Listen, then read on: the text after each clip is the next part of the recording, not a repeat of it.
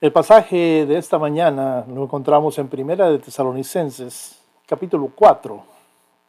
Primera de Tesalonicenses, capítulo 4. Déjeme decirle que esta semana durante mi devocional, el libro de Tesalonicenses me inspiró para un par de cosas esta semana. Y una de ellas es lo que vamos a tratar el día de hoy.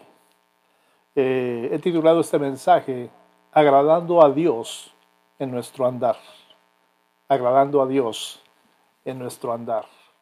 Y primera de Tesalonicenses 4 me dice, por lo demás, hermanos, os rogamos y exhortamos en el Señor Jesús, que de la manera que aprendisteis de nosotros, como os conviene conduciros y agradar a Dios, así abundéis más y más porque ya sabéis qué instrucciones os dimos por el Señor Jesús. Pues la voluntad de Dios es vuestra santificación, que os apartéis de fornicación, que cada uno de vosotros sepa tener su propia esposa en santidad y honor, no en pasión de concupiscencia como los gentiles que no conocen a Dios, que ninguno agravie ni engañe en nada a su hermano, porque el Señor es vengador de todo esto, como ya os hemos dicho y testificado pues no nos ha llamado Dios a inmundicia, sino a santificación. Así que el que desecha esto, no desecha a hombres, sino a Dios, que también nos dio su Espíritu Santo. Pero acerca del amor fraternal, no tenéis necesidad de que os escriba, porque vosotros mismos, perdón, habéis aprendido de Dios que hoy os améis unos a otros.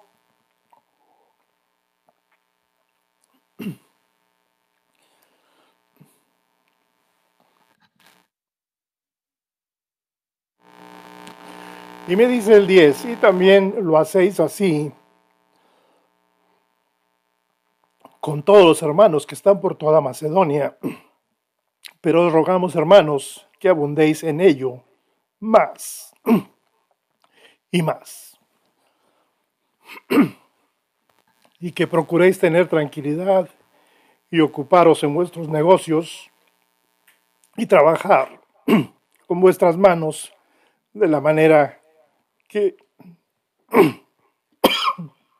perdón, que os hemos mandado.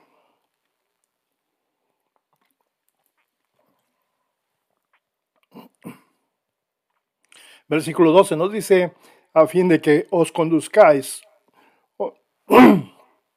honradamente para que los de afuera, para con los de afuera, no tengáis necesidad de nada.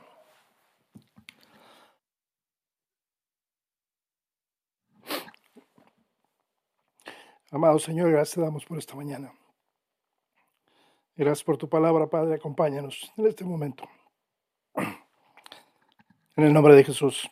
Amén, Señor.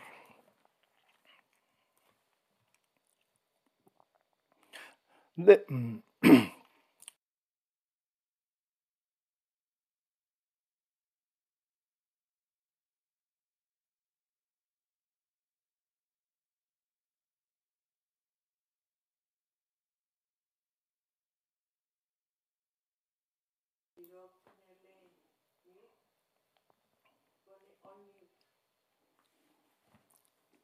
Les decía, puede dejar su Biblia en ese pasaje, lo vamos a estar viendo conforme avanzamos esta mañana. Déjeme decirle rapidito que caminar en Cristo involucra tres acciones. Primero, despojarse del viejo hombre, lo que éramos antes de ser salvos. Y la segunda acción para andar en Cristo es vestirse del nuevo hombre. ¿Qué es el nuevo hombre? Es una vida caracterizada por la santidad, y la justicia, me dice la palabra. Y la tercera acción, ¿verdad?, del caminar en Cristo es desechar toda mentira y malicia. Hoy le hago una pregunta muy pertinente. Al reflexionar sobre su estilo de vida actual, su caminar con el Señor, su vida devocional, ¿por qué no? ¿Diría usted que el Señor está complacido con lo que usted está haciendo? Mediten la pregunta. Y sígalo haciendo después de este servicio. Le va a ayudar, se lo garantizo. Esa fue la pregunta que me hice esta semana. ¿Puedo yo decir que el Señor se está complaciendo con lo que me está permitiendo hacer?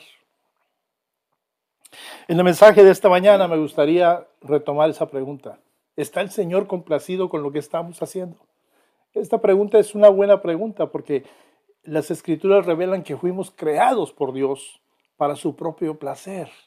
Yo leí ahí en Apocalipsis 4:11, eh, donde él dice, porque tú creaste todas las cosas. Y dice, y por tu voluntad existen y fueron creadas. También proporciona la razón principal por la que Dios quiere fervientemente que nos vistamos del nuevo hombre y así podamos crecer a la imagen de Cristo. Porque esta imagen en particular es la que más le agrada. Cuando Dios puede ver la imagen de Cristo formándose en ti y en mí, se complace en lo que ve. Yo estoy seguro de ello y la palabra me lo dice. Y entonces, ¿qué pasa? Habremos cumplido nuestro papel como criaturas de Dios. ¿Y cuál es ese papel? Traerle gran placer a Él. Agrado. Amén. Le hago otra pregunta esta mañana. ¿Qué, tan complacido estás Perdón, está Dios con la imagen de Cristo en nosotros. Con eso que hemos logrado en nuestro caminar con Él. Déjeme decirle que una indicación de lo mucho que Él se complace se puede encontrar en lo que Dios el Padre dijo acerca de Cristo en al menos dos ocasiones, ¿verdad? En la palabra, ¿verdad? Que muestran cuán grandemente se deleita en su Hijo unigénito. Él dijo con una voz y fue audible a todos los que pudieron oír. Por ahí en Mateo 3:17. ¿Sí? Él dijo, este es mi Hijo amado, en quien tengo complacencia. ¿Sí? Una ocasión tuvo lugar en el momento que Cristo fue bautizado y la otra en el momento en que Cristo fue transfigurado, allá en Mateo 17:5. ¿Sí? Este es mi Hijo amado, en quien tengo complacencia. Sabiendo, hermanos, cuán complacido está Dios Padre con nuestro Señor Jesús, su Hijo unigénito, prosigamos para llevar en, en todo lo que nos sea posible la imagen de Cristo en nosotros. Sería hermoso poder escuchar por parte de Dios refiriéndose a nosotros, este es mi Hijo amado, en quien tengo complacencia. Y es así como todos podemos andar bien, agradando a Dios. Y si verdaderamente crees en Cristo y eres salvo, tendrás el deseo de agradar al Señor en todo lo que hagas. En lugar de vivir para agradarte a ti mismo, vivirás para, agradecer, para agradar a Dios. Nuestras actitudes, hermanos, nuestros valores cambian cuando queremos agradar a Dios. Cuando hemos iniciado este camino a la santidad, cualquier idea errónea que había en tu, en tu cabeza cambia. Tus valores cambian, tus preferencias, tus gustos, pero también tus disgustos van a ser diferentes a los de antes. Cuando vives para agradar al Señor. en la escuela secundaria me tocó hacer un trabajo acerca de literatura y yo escogí un libro que me llamó la atención el título. El título se llamaba Guerra y Paz. No sé si usted lo leyó alguna vez. Era parte de la biblioteca que daban los maestros para escoger. El autor, un ruso, León Tolstoy, ¿verdad? Eh, es un buen libro. No recuerdo mucho detalle de él, pero Volví a él para buscar unas palabras que Tolstoy escribió sobre su propia conversión. ¿Sí? Él decía, por ahí hace cinco años, la fe vino a mí. Creí en la doctrina de Jesús y mi vida cambió repentinamente. Y aquí está lo importante. Lo que tal vez a usted ya le ha pasado, a mí ya me ha pasado y me sigue pasando, gloria a Dios. Dejé de desear lo que antes había deseado. Y en cambio, pasé a desear lo que nunca antes había deseado,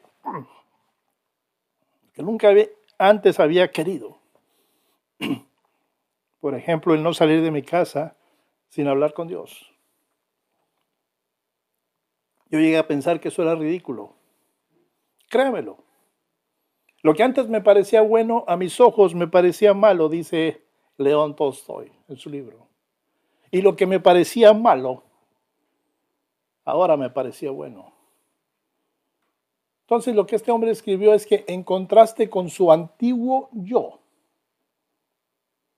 ¿sí? Ahora odiaba las cosas que Dios odia y amaba las cosas que Dios ama. Y hermanos, este libro que usted tiene enfrente de usted nos enseña inequívocamente esa gran verdad, que el creyente que es verdaderamente salvo vivirá ya no para agradarse a sí mismo, sino para agradar al único Dios. Es un andar que agrada a Dios, lo que pone su corazón dispuesto a bendecir. Y un andar que agrada a Dios será el resultado de la salvación, demostrando que es una salvación genuina. Hermano que me escuchas esta mañana, te pregunto una vez más, ¿estás viviendo tu vida de manera que agrada a Dios? ¿Puede, ¿Puede por ahí Dios ver la semejanza de su Hijo unigénito en tu vida? ¿Puede acaso Él decir de ti, este es mi Hijo amado en quien tengo complacencia? Para ayudarnos a entender el tipo de vida que debemos vivir, la vida que agrada a Dios, vamos a seguir repasando este pasaje de la escritura en 1 Tesalonicenses 4. Si vio usted, notó cómo empieza el pasaje.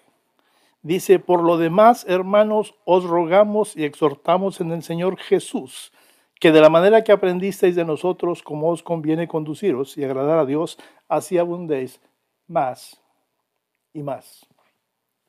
Después de esto, el apóstol Pablo les dice a los tesalonicenses que agraden a Dios en varios aspectos. Si usted recuerda lo que leímos, lo vamos a repasar. Y el primer aspecto es agradarlo, número uno, en la pureza moral. Y esto se menciona ahí en el versículo 3 y en el 4. Dice, pues la voluntad de Dios es vuestra santificación, que os apartéis de fornicación, que cada uno de vosotros sepa tener su propia esposa en santidad y honor. Aquí la palabra fornicación es un término general que se refiere a todas las formas de pecado sexual, sexo prematrimonial, prostitución, adulterio, incesto, relaciones homosexuales. El mundo en el que vivimos, hermanos, se está volviendo más permisivo que nunca. Leía por ahí una encuesta que realizaron hace unos años entre estudiantes universitarios, colegio, y el resultado reveló que el 60% piensa que el sexo prematrimonial era algo normal y que estaba bien. Dicen que todo el mundo lo hace y que es algo muy natural, como los animales cuando lo hacen por instinto. Imagínense, los pecados sexuales están siendo promovidos ampliamente por los medios populares, ¿verdad? Pero también por expertos en educación, científicos que estudian el comportamiento. Están cayendo en ese abismo. Están tratando de enseñar que la verdadera felicidad se encuentra fuera del matrimonio monógamo, fiel. Y recomienda que más personas deberían tener este tipo de aventuras. Ahora hasta resultó ser este, ah, un beneficio para ellos. La palabra me dice que no. La palabra me dice, el Señor tiene una voluntad bien establecida y la cual es nuestra santificación. El movimiento gay, sobre todo en este país, pero está en el mundo completamente evolucionando, están luchando por los derechos de tener matrimonios, ¿verdad? Homosexuales. Y en algunos lugares ya han conseguido ese triunfo que es para ellos, ¿verdad? Ya pueden adoptar niños, ¿sí? Pueden, quieren que se reescriban los libros de texto que se usan en las escuelas para incluir e incluso recomendar su estilo de vida como si fuese una, una, una opción aceptable. ¿Sí? La única cura para esta tendencia permisiva en el mundo es volver a la palabra. Volver a la palabra. La Biblia nos enseña que cualquier placer sexual se disfruta solo dentro del contexto del matrimonio. Cualquier placer sexual que se obtenga fuera del matrimonio está fuera del plan de Dios. Lo triste, no sé si usted esté de acuerdo conmigo, es que los pecados sexuales se encuentran no solo entre los no creyentes, sino también entre los cristianos. Y si bien ellos deberían de ser los que buscan agradar a Dios, pues no lo están haciendo. Lo están desagradando y por ahí surgen aventuras extramatrimoniales que dice el Señor va a traer consecuencias. ¿Sí? Pero ¿sabe qué? Y lo he visto. Nos ha tocado sentarnos con parejas en las que ha habido ese problema. He conocido hombres que llorando me han dicho que han cometido ese error. Y es porque el Señor hace algo. El Señor siempre va a obrar para traer a los ofensores bajo convicción de su pecado. Esto es como el caso del rey David, ¿se acuerda? Cometió adulterio con Betsabé. ¿Cuándo se arrepintió? Cuando el profeta Natán lo reprendió de ello. El Señor, a través de Natán, obró para traer al ofensor bajo convicción de su pecado. hermano que me escuchas esta mañana, seamos advertidos de que el Señor toma muy en serio el pecado sexual. Le desagrada. Y de hecho, hermanos, Él hace descender su ira. Leía por ahí Efesios 5, 6. Acerca de eso, usted lo puede leer en casita, si lo quiere notar. Eh, ya no podemos ver evidencias del gran desagrado de Dios por el pecado sexual en, en forma de plagas, ¿verdad? Como en el pasado.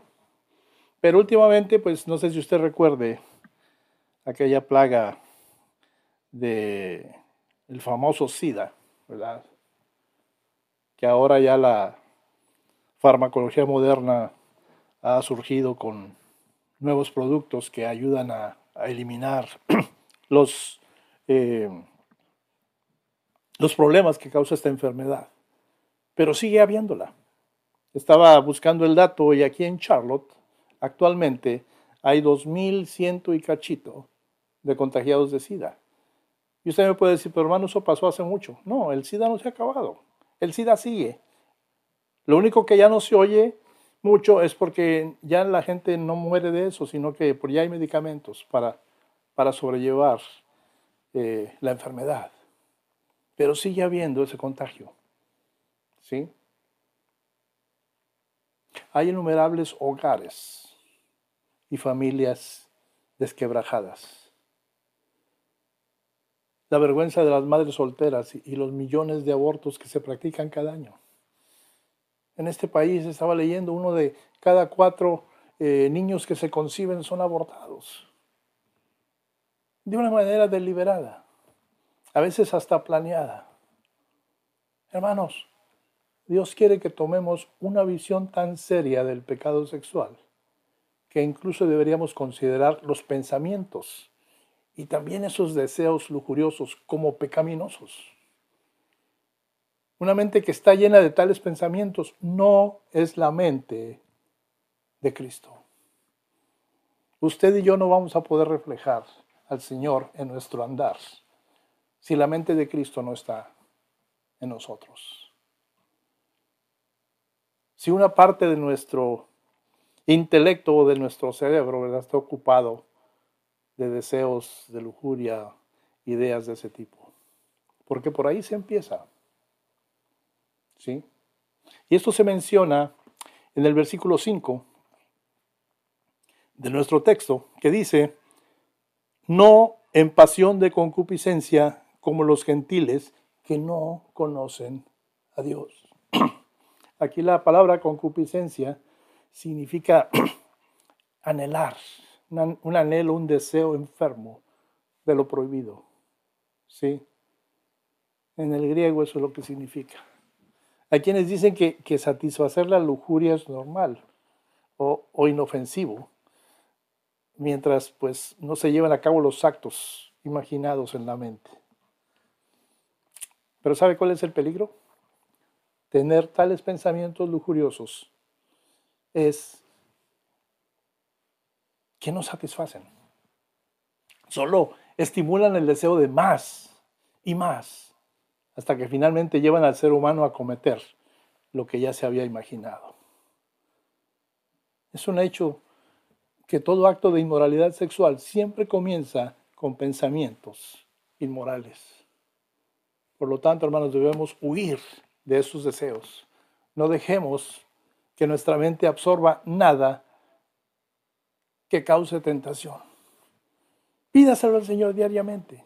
Fue parte de la enseñanza a los discípulos del cómo orar. No nos dejes caer en tentación. Líbranos del mal. Y en esa oración el Señor Jesús les enseñaba, denle gloria al Padre diciéndole, porque tuyo es el reino, el poder y la gloria. Usted puede confiar en el poder y la misericordia del Señor cuando por ahí su mente empieza a divagar en las cosas que a Dios no le agradan. ¿Sí? Evitemos, hermanos, deliberadamente eh, esa cosa, la persona, eh, eh, el lugar o la actividad que podría estar preparando el escenario para la tentación. ¿Sí? Y hoy la, la censura que hay es muy laxa, muy suavecita hoy en día, ¿verdad? La censura de algunas partes, inclusive por parte de la iglesia evangélica en este país. ¿Por qué? Cada día hay más, mucho más material eh, sexualmente explícito disponible en los medios, ¿verdad? De lo que había antes. Revistas, libros, películas, programas de televisión, inclusive los comerciales que ven nuestros hijos. Eh, también por ahí gran parte del arte eh, la industria del, entretenimiento, la publicidad, en los medios los sociales, ¿verdad? También parecen estar diseñados deliberadamente con el propósito de por ahí seducir. Yo creo que cada vez es más fácil resistir la avalancha de pornografía si usted está en Cristo, pero si no lo está le va a ser mucho más difícil el Internet por ahí ha abierto el acceso instantáneo, ¿verdad?, a sitios web pornográficos. Y si yo me descuido mi teléfono, me aparecen casi diariamente. Por ahí hay trampas para que uno caiga y abra esos lugares de una manera tan sencilla. ¿sí? Y por ahí nos llegan correos electrónicos no deseados, ¿verdad? Que nos incitan a acceder a estos sitios en la red, ¿verdad? Que son corruptos, realmente. Hermano, si tú quieres agradar a Dios, debes de tener cuidado con todo eso. Y a veces puede, puede uno sentirse tentado a satisfacer la curiosidad, ¿verdad? Por saber acerca o más de estas cosas. Pensando quizá que, que está bien mientras uno no las cometa. Pero antes de que nos demos cuenta, nos vamos a encontrar hundidos más profundamente en esa falta que el Señor llama pecado, en su palabra. Querido hermano que me escuchas, si estás buscando fervientemente agradar a Dios en tu andar, debes de mantenerte alejado de cualquier cosa que provoque pensamientos y sentimientos sexuales. No les des esa segunda mirada, ¿sí? Por ahí el pastor Prado, algunos que lo conocen, decía, si ya viste una vez, se, dirigía a los hombres, ¿verdad? Pero yo creo que esto es para todos. Pues es natural, ¿verdad? Pero si ya sentiste el deseo de ver una segunda vez, ten cuidado. El enemigo ya te, ya te apuntó. ¿Sí? Una tercera vez ya caíste. Eso es lo que él enseñaba. Y recuerdo que él mencionó, seamos como Job. ¿Qué hizo Job? Él dijo, hice un pacto con mis ojos. ¿Por qué entonces debo pensar en una doncella? ¿verdad? Dice Job 31, 1. Al apartar de vista estas cosas, hermanos, créame que usted va a cortar la tentación desde la raíz. Y no, no nos olvidemos del ejemplo de José. ¿Se acuerda con la esposa de Potifar? Ella trató de seducirlo. Al parecer le gustaban los jovencitos. ¿Y qué hizo él? No se quedó allí ni un momento más, sino que salió huyendo. El resto de la historia usted la conoce. ¿Sí? El Señor usó ese episodio en la vida de José para mostrarle su amor, su misericordia y su poder. Lo enalteció. Porque ahí en la cárcel donde estuvo fue cuando empezó a desarrollarse la respuesta del poder de Dios en su vida. Si él no hubiese huido, del lugar, las consecuencias hubieran sido fatales en su vida. Hermanos, cada vez que vengan tales tentaciones, recordemos las palabras de este pasaje. En el versículo 7, por ejemplo, me, dice, y recuérdelo, memorícelo si es posible. Dice el Señor en su palabra, Primera de Filipenses 4:7, pues no nos ha llamado Dios a inmundicia, sino a santificación. Dios nos ha llamado especialmente a ser moralmente limpios en todos nuestros pensamientos, en todas nuestras palabras, en todas nuestras acciones. Por favor, hermanos, no, despreciemos ese llamado especial. Porque al hacerlo, vamos a terminar no agradando a Dios, sino despreciándolo. Vea el versículo 8. ¿sí? Él dice, así que el que desecha esto, no desecha a hombre, sino a Dios, que también nos dio su Espíritu Santo. La segunda situación mencionada en este pasaje en, el que me dice cuál es la vida que agrada a Dios es agradarlo en el amor fraternal. Segundo punto, en el amor fraternal. Y por ahí el versículo 9 nos dice, pero acerca del amor fraternal no tenéis la necesidad de que os escriba, porque vosotros mismos habéis aprendido de Dios que os améis unos a otros. La palabra para amor fraternal aquí es fileos, usted ya la ha escuchado, ¿verdad? porque se usaban varias palabras para describir qué tipo de amor. El amor fileos es, era usada, usada a menudo para describir el amor y el afecto mutuos eh, que existen, por ejemplo, entre los miembros de la familia, como padres e hijos, ¿verdad? Esposos y esposas. Eh, y entonces este, este versículo está diciendo que, que el amor que los cristianos deben de tener entre sí en el cuerpo de Cristo debe ser como el amor que los miembros de una familia muy unida tienen entre sí. Es por eso, eh, por esta razón, que los cristianos son llamados hermanos, ¿verdad? ¿Sí vio cómo empezó el versículo? 4.1 me dice, por los demás, hermanos, usa esa palabra. Y esto incluye hermanos y hermanas, obviamente. Le está hablando a la congregación completa en Tesalónica. Pero sabe que esta palabra, hermanos, en ese sentir, amor fileos, amor filial, eh, en mi libro que tengo acerca de la vida completa de la Biblia, me da el dato de que ese término se usa aproximadamente 230 veces en la Biblia y literalmente significa aquellos que vienen de la misma matriz. Eso es lo que literalmente significa. Aquellos que vienen de la misma matriz. ¿Sí? Esto implica que estamos vitalmente relacionados unos con otros a través de una herencia en Cristo, ¿verdad? Compartida, eh, porque proviene, ¿verdad?, de un nacimiento común. Y si quieres ser más preciso, ¿verdad? La experiencia espiritual de haber nacido de nuevo. Eso nos hace familia, eso nos hace hermanos. De eso está hablando aquí el versículo 9, el amor fraternal. Ya los hermanos de Tesalónica ya habían mostrado que había esa fraternidad entre ellos, ¿verdad? Por eso le dice, no tenéis necesidad de que os escriba, porque vosotros mismos habéis aprendido de Dios que os améis unos a otros. Aquellos que están tan estrechamente relacionados, no se les debería decir que se amen unos a otros. Y es lo que está haciendo aquí Pablo. Porque eso debe ser algo que, que fluya naturalmente. Amén. Y es por eso también que, Pablo no tuvo que dar más detalles sobre cómo los cristianos de Tesalónica deberían de haberse amado unos a otros, haciendo hincapié en el versículo 9. Y hay muchas, hay muchas formas prácticas, ¿verdad?, de mostrar amor eh, los unos por los otros. Por ejemplo, dando, eh, ofrendando para ayudar a los que están en necesidad, ¿verdad?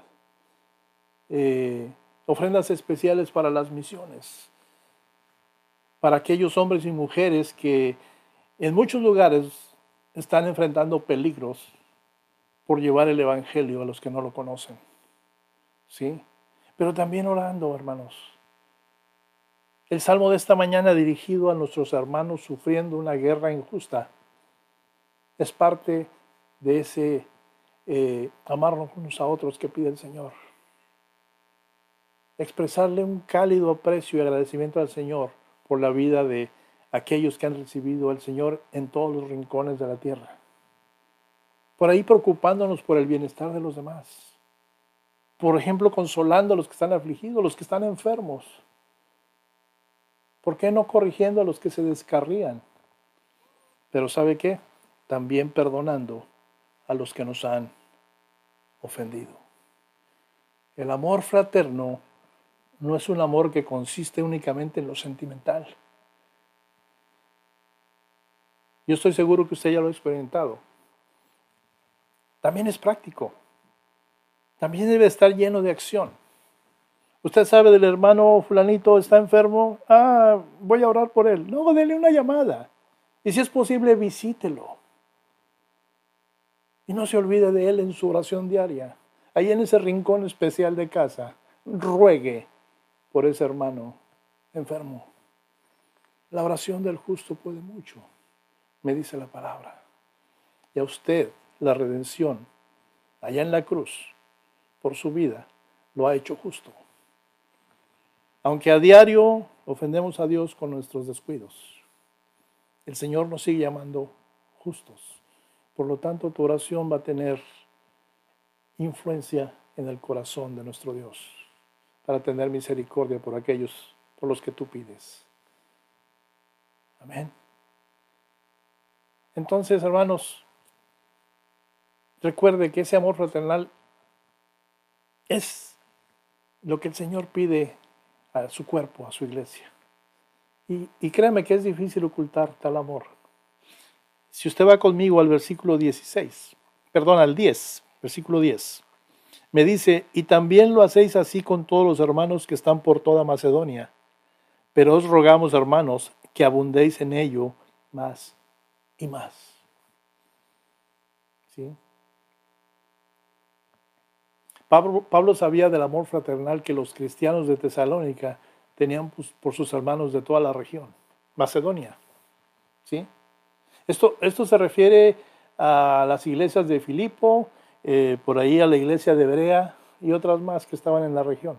A veces estaban un poco lejos de esa ciudad, Tesalónica, pero ya los hermanos de Tesalónica, los tesalonicenses, ya habían viajado hacia esos lugares solamente para ver cómo podían ayudar a los hermanos de otras iglesias, sobre todo de una manera práctica. Aprendamos de esto. ¿Sí?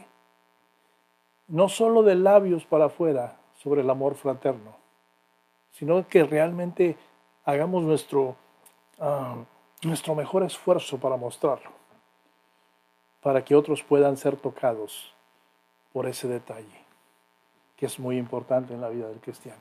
Así que, amados hermanos, pongamos todo nuestro amor cristiano en acción. Seamos, seamos por ahí sensibles a las necesidades de los hermanos eh, cristianos, ¿verdad?, que nos rodean. Y preparémonos, ¿por qué no?, para amarlos con el amor de Cristo. Por ahí sálgase usted del camino, ¿verdad?, por aquellos que están en necesidad. Porque al hacer esto, en efecto, ¿verdad?, estaremos haciendo lo mismo con nuestro Señor. ¿Recuerdan en Mateo 25, 40, cuando Él dijo, en cuanto hicisteis esto a uno de mis hermanos más pequeños, a mí lo hicisteis. Y no hay mejor manera de agradar a nuestro Señor que mostrar amor fraternal los unos por los otros. Yo realmente creo que realmente resalta la semejanza de Cristo que nos amó, ¿verdad? Con más amor fraternal aún. Y por esto, sí, dice la palabra, por esto el mundo sabrá que somos verdaderamente sus discípulos. Ahí en tu trabajo, donde mucha gente, es el lugar que mucha gente desea o menos desea para, para hablar de su fe. ¿Sí? Uno piensa, bueno, a lo mejor me tengo problemas por hacer esto, a lo mejor mi jefe se enoja, a lo mejor mi compañero deja de hablarme y lo necesito para que me ayude en mi trabajo, para que lo podamos hacer bien, para obtener mejores resultados, etc. Y, y nos entra ese temor de demostrar que verdaderamente somos discípulos del Señor, tal como Él nos lo pide en su palabra. Y por ahí nos eh, encerramos en nuestro propio sentir. Y, y vamos a decirlo, somos, entre comillas, ¿verdad?, envidiosos. Queremos solamente todo lo que el Señor pueda traer a, mi vida, pero para mí, no para los otros. Señor no quiere eso. Porque recuerde que la fe llegó a usted a través de otra persona. Usted no nació teniendo fe. Amén. Alguien por ahí fue obediente a la palabra de Dios y, dijo, yo soy discípulo del Señor y voy a obedecer al Señor donde me pide que vaya y haga más discípulos. Hasta aquí hemos visto dos aspectos en los que debemos buscar agradar a Dios en nuestro andar. ¿Sí? En la pureza moral y en el amor fraternal. Y pasemos a este último tercer aspecto que menciona este pasaje que hemos leído el día de hoy. A partir del 11 al 12, ¿verdad? Tercer punto es agradar a Dios al ganarnos la vida honestamente. Dice el versículo 11, y que procuréis tener tranquilidad y ocuparos en vuestros negocios y trabajar con vuestras manos de la manera que os hemos mandado, a fin de que os conduzcáis honradamente para con los de afuera y no, tenga, y no tengáis necesidad de nada. Hermanos, ganarse la vida honestamente muchas veces no es fácil, sobre todo en el tiempo actual en el que vivimos, ¿verdad? Donde la tendencia predominante es ganarse la vida por cualquier medio, sea honesto o no. Desgraciadamente muchos de los que nos representan buscan esos puestos de poder para enriquecerse a ellos mismos. Quizá aquí no se note mucho, pero sucede. ¿sí? En nuestros países es el pan de cada día. Buscar un puesto público para enriquecerse, para hacer cosas deshonestas. ¿sí? Yo me preguntaba al leer las cifras, las cantidades, los millones de dólares que usan en las campañas eh, políticas para obtener un puesto público. No, no, no, alcanzaba a comprender por qué este hombre usó tantos millones en buscar ser eh, senador. Bueno, porque el resultado va a ser súper favorable para él cuando esté en el puesto. ¿Sí? Hermanos, el engaño y la deshonestidad no solo dañan a los demás, sino que también desagradan a Dios. ¿Sí? Usted ha oído de ese medio de ganarse la vida para muchos, ¿verdad? Y que también desagrada a Dios, que es, que es el juego. El lugar donde yo trabajo ofrece un programa para los que son adictos al sexo, para los que son adictos al alcohol, para los que son adictos a las drogas, pero también para los que son adictos al juego. Familias completas han sido destruidas por causa de este, de este medio de ganarse la vida. Para muchos se convierte en eso. Quieren tener más y más de una forma fácil, ¿verdad? A través del juego. No sé si alguno de nosotros hemos estado jugando por ahí en secreto, ¿verdad? Ahora hay muchas maneras de hacerlo en línea, ¿verdad? Va, va, a haber un partido de fútbol importante en Europa y por ahí hay un lugar donde usted puede apostar. Y hay muchos ganchos que usan esas compañías. Ellos le ofrecen ganancias garantizadas en las primeras transacciones que usted haga. Las peleas de box, las carreras de caballos, todo ese tipo de cosas. Tenga en cuenta que Dios no está complacido. Y algo se lo puedo decir con mucha seguridad. Él no va a bendecir sus ingresos obtenidos de maneras como esa. Cualquier cosa que llegues a ganar en tu mente, lo perderás. No será de bendición. Hay otro medio que nunca debemos usar, ¿verdad? También para eh, alejarnos de esta petición que hace Pablo aquí a los hermanos de Tesalónica, y es el vivir de las ganancias de los demás. Y este era un problema persistente entre los cristianos de Tesalónica. ¿sí? Hubo por ahí algunos miembros que se negaron a trabajar. Por algo Pablo estaba hablando de esta manera de agradar a Dios. Evitarlo, ¿sí? Había gente que estaba viviendo los ingresos ganados con el esfuerzo de otros miembros de la iglesia. Y Pablo se dio cuenta de eso. Prácticamente eran, eh, la palabra que usaba mi abuela, eran holgazanes, que no estaban ni enfermos ni inválidos, eran personas sanas, ¿verdad? Y por eso Pablo les escribió que procuréis estar quietos. Dice, ¿verdad? Ocúpense de su propio negocio, trabajen con sus propias manos. Versículo 11.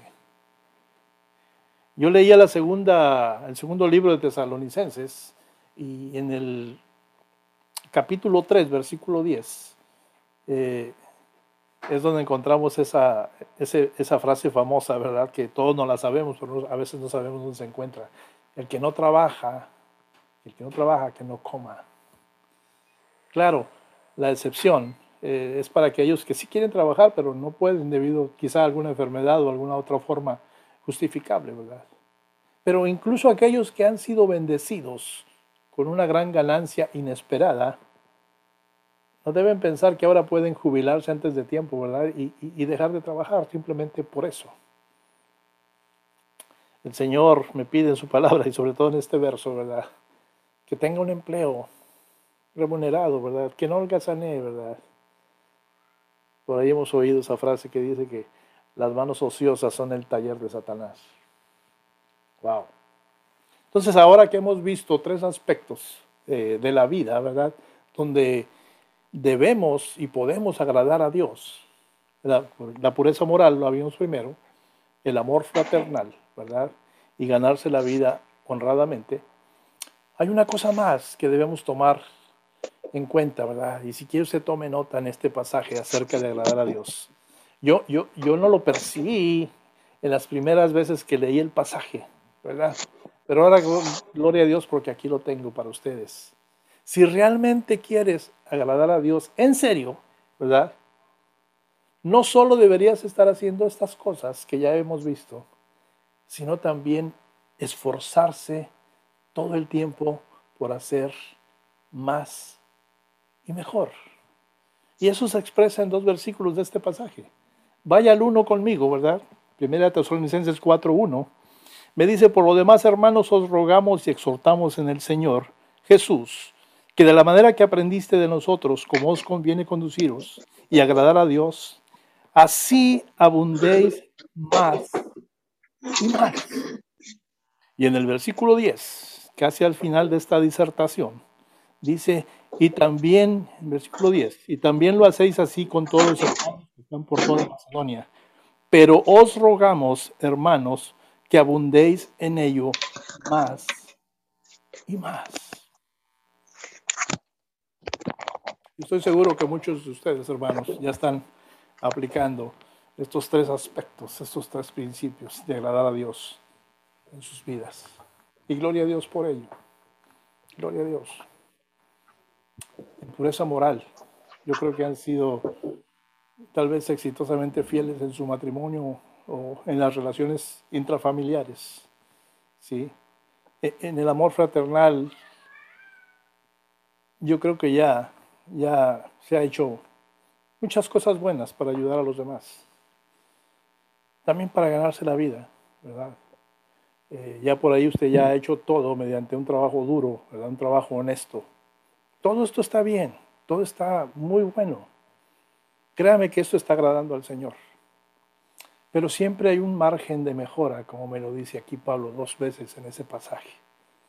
Y, si el deseo de tu corazón es verdaderamente agradar al Señor, te aseguro, te lo digo por experiencia propia, nunca vas a estar satisfecho con lo que ya has hecho. El Espíritu Santo te va a mover a esforzarte por hacer algo mejor de lo que ya has hecho. Y te aseguro, en el nombre del Señor, que vas a seguir creciendo a la imagen de Cristo. Queridos hermanos, como este año aún es nuevo y fresco, ¿verdad? Aunque ya está terminando febrero, nos quedan 10 meses.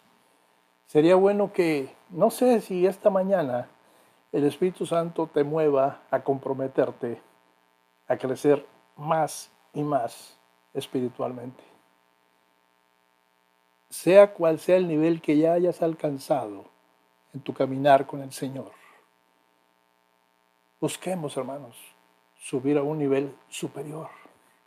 No nos conformemos con, con un servicio a través de Zoom los domingos, una clase a través de Zoom el miércoles o jueves. Por ahí nuestra, nuestro devocional diario y otras cositas, oración. No nos conformemos con eso. Busquemos subir a un nivel superior. Hermanos, todavía hay cosas en nuestra vida que no agradan a Dios. No sé usted, pero yo tengo ese pensamiento, ese sentir, y el Señor me lo, me lo apuntó con su dedo esta semana. Hay cosas todavía en tu vida que quiero que las cambies para que me agrades. Y toda la semana el pensamiento ha estado en mi mente. Tengo que ocuparme en buscar cuáles son esas cosas. Y no creo que sea mucho trabajo. Solamente repasa cómo le hablaste la última vez a tu esposa o a tu hijo. ¿Cómo respondiste a la confianza que te dan en tu trabajo? Por ahí dijiste que llegaste a las 8 y cuando en realidad llegaste a las 8.15. Detallitos de los cuales no agradan a mi Señor. Puedes pensar, tú es algo tan pequeño, para el Señor es grande. Porque el Señor nos ha llamado, dice aquí, a santificación, no a inmundicia. Y a la luz de lo que hemos aprendido hoy, hermanos, de la palabra de Dios, yo estoy seguro que podemos identificar cuáles son esas áreas en nuestra vida que necesitan más oración y, un esfuerzo diligente. Por favor, hermanos, comprométase a trabajar en ellos hay un motivo muy importante para que esto suceda. Para que la imagen de Cristo se haga más clara en su vida y en la mía. Piense otra vez en esas palabras que Dios pronunció acerca de Cristo allá en Mateo en dos ocasiones. Este es mi Hijo amado en quien tengo complacencia. Y mi oración es que estas palabras le motiven a, revestirse de ese nuevo hombre que es la imagen de Cristo, producto del nuevo nacimiento. Permítame terminar este mensaje con las palabras de Pablo a los hermanos de Filipo, Filipenses 3, 13 y 14. Los versículos que usted ya ha escuchado. Yo mismo no pretendo haberlo alcanzado, decía Pablo, pero una cosa hago, olvidando lo que queda atrás y extendiéndome a lo que está adelante. Prosigo a la meta, al premio del supremo llamamiento de Dios en Cristo Jesús. Que el Señor nos ayude a seguir adelante para agradarle con nuestra forma de vida cada día. Cierra sus ojos, por favor. Amado Señor, tu palabra es drástica, Señor. Tu palabra es fuerte, pero tu palabra es para bendición. Es el manual de vida, Padre, que nos dejaste junto con tu Espíritu Santo para ser capaces de agradarte, Señor. Imaginarnos que un minúsculo ser humano pueda agradar a un Dios todopoderoso es difícil, pero tú en tu palabra me dices que es posible y me das la directiva, las instrucciones para hacerlo, Señor. Padre, la, la moralidad en mi vida debe de ser de tu agrado. Mi amor por los demás debe de ser algo, Señor, que te ponga feliz cada día, Padre. El que me permitas traer pan a la mesa en el lugar donde tú me has puesto, Señor, es una bendición. Gracias, Padre amado, porque tú no nos desamparas. Gracias, Señor, porque en nuestra próxima oración te pediremos ayuda, dirección, guía, sabiduría para que nos encamines en ese diario agradarte a ti. Permite que sea nuestro corazón tan sensible que podamos localizar, discernir en dónde hemos fallado y corregirlo siendo valientes y esforzados. Esfuérzate y sé valiente, me lo dices en tu palabra innumerables veces, Padre amado. Gracias Señor porque te ocupas de tus hijos. Gracias Señor porque hay bendiciones tocando a nuestra puerta. Prepáranos para ellas. Bendice cada hogar representado esta mañana. Seguimos en pie de lucha por los enfermos, Padre. Y no te olvides de nuestros hermanos en Cristo sufriendo una guerra injusta del otro lado de este, de este planeta. Acompáñanos esta semana, te lo pedimos, Padre, en el nombre de Jesús. Amén, Señor.